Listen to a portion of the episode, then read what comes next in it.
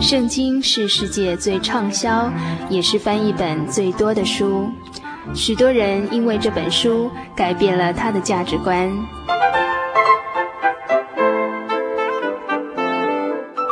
请和我们一起进入圣经的迷人世界。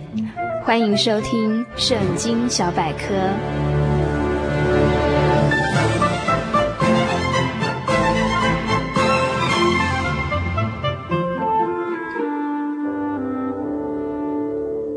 亲爱的朋友，今天要与大家分享的圣经小百科是圣经旧约经卷中的智慧书《传道书》第九章。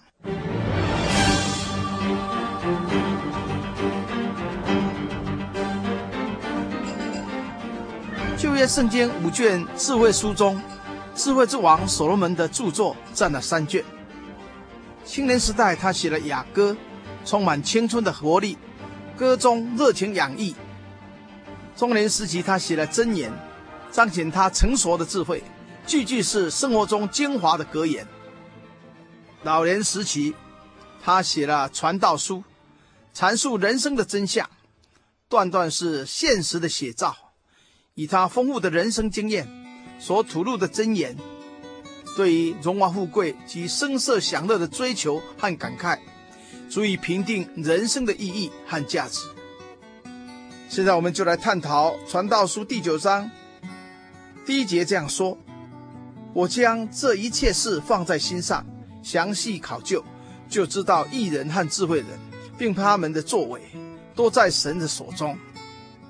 或是爱，或是恨，都在他们的前面，人不能知道。可见义人和智慧人的一切遭遇和行为，都在神的支配之下。所以箴言有道。”人心筹算自己的道路，为耶和华真神指引他的脚步。第二至三节里这样说：凡临到众人的事，都是一样；义人和恶人都遭遇一样的事；好人、洁净人和不洁净人，献祭的与不献祭的也是一样。好人如何，罪人也如何；起誓的如何，怕起誓的也如何。在日光之下所行的一切事上，有一件祸患，就是众人所遭遇的都是一样，并且世人的心充满了恶，活着的时候心里狂妄，后来就归死人那里去了。不错，世上所有的人类，无论善恶男女，都要面对死亡。肉体的生命总有结束的一天，虽然活着的时候心里狂妄，好像不可一世的样子，最后结局。仍是死亡，因此每个活人都当思想他自己的结局，要把握有生之年，尽快来相信救主耶稣，依靠他的宝血洗净我们的罪孽，遵循他的真理，将来完全成圣，进入永生的天国，才不是带着罪去世，将来受神的审判，下地狱受永远的刑罚。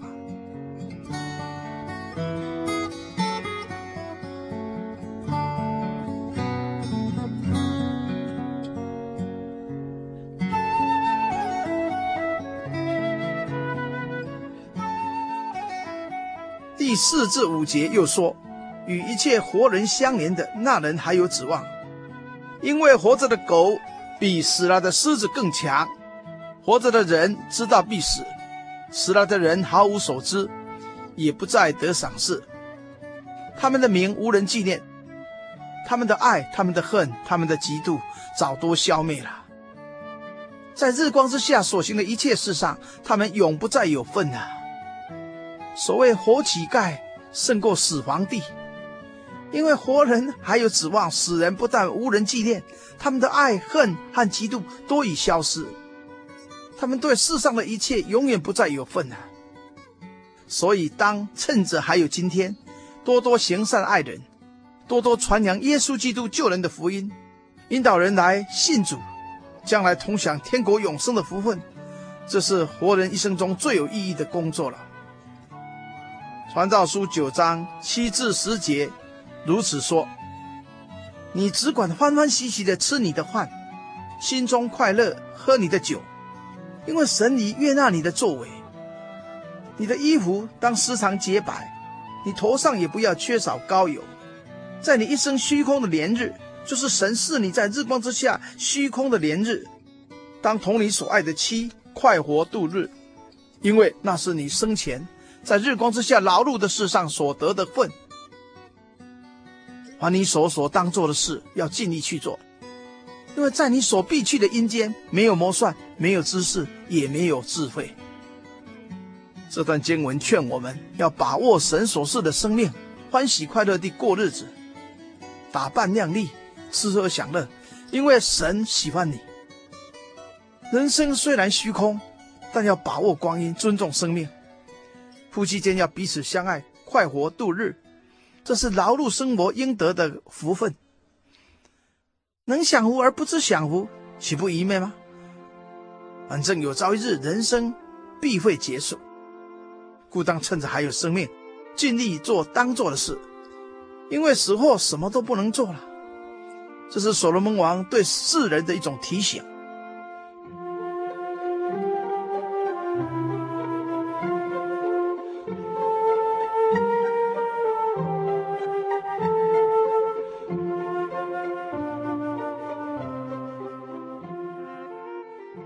十一、十二节又说：“我又转念。”见日光之下，快跑的未必能赢，力战的未必得胜，智慧的未必得粮食，明哲的未必得资财，灵巧的未必得喜悦。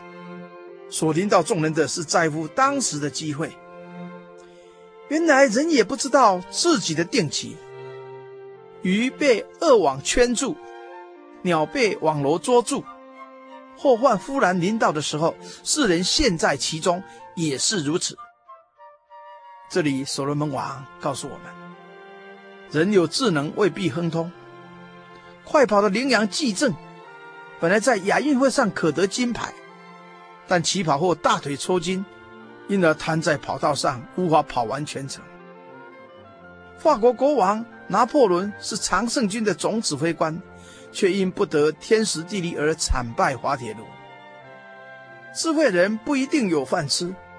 聪明人不一定能赚大钱，灵巧的人不一定人人都喜欢。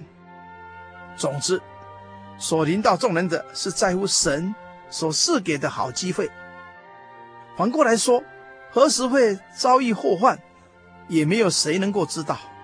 所以世人也在神的命定之下，无法逃脱。最后一段十三至十八节说：“我见日光之下有一样智慧。”据我看，乃是广大，就是有一小城，其中的人数稀少，有大君王来攻击，修筑营垒，将城围困。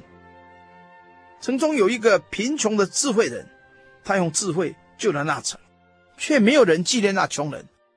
我就说，智慧胜过勇力。然而那贫穷人的智慧被人藐视，他的话也无人听从。宁可在安静之中听智慧人的言语，不听掌管愚昧人的喊声。智慧胜过打仗的兵器，但一个罪人能败坏许多的善事。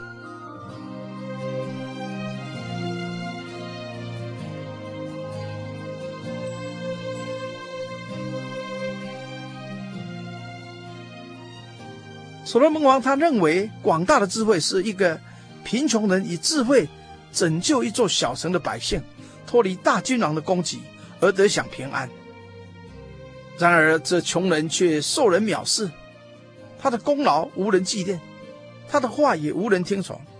可见世人眼光短浅，只重视富翁贵族，却蔑视穷困卑贱的人，也不知珍惜智慧。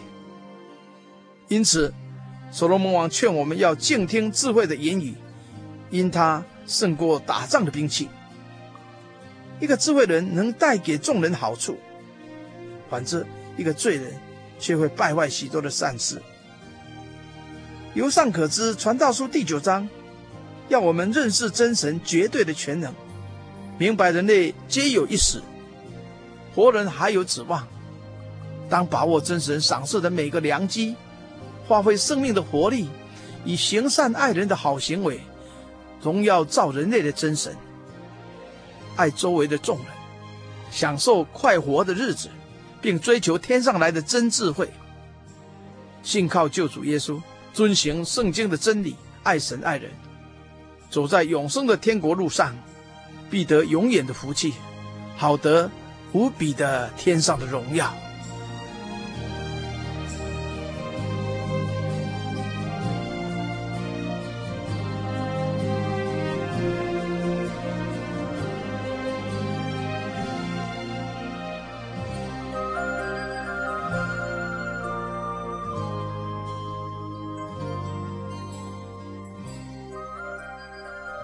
现在让我们低头默祷，奉主耶稣圣名祷告，亲爱的救主耶稣，我们感谢赞美你的恩惠。你时常出太阳、降雨水、赐空气，让我们活在你的爱中。我们恳求你赏赐好机会，使每位亲爱的同胞有机会听到你宝贵的真理，让我们能够来明白得救的福音。也求你打开我们的心窍。让我们知道，你创世以来为世人预备的救恩，使每一位来到你面前的人都能信而受洗，罪得赦免，成为你天国的子民。将来我们都能够来共享你所赐永生的福乐。现在求你赐给我们平安、自由和喜乐，让我们时时刻刻都能够以我们的好行为来荣耀你的圣名。哈利路亚。阿门。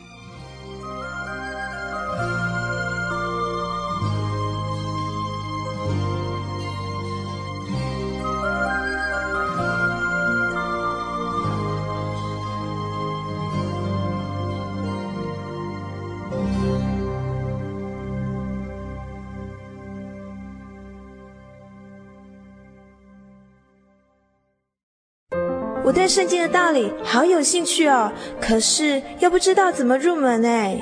你可以参加圣经函授课程啊！真的啊？那怎么报名？只要写下姓名、电话、地址，寄到台中邮政六十六至二十一号信箱，很快的，你就会收到第一课的课程了。赶快去寄吧。嗯。圣经函授课程能循序渐进地引导您更了解耶稣基督的福音。得到生命的滋润和来自信仰的力量。本课程完全免费，欢迎来信台中邮政六十六支二十一号信箱，请注明参加函授课程。愿神祝福您。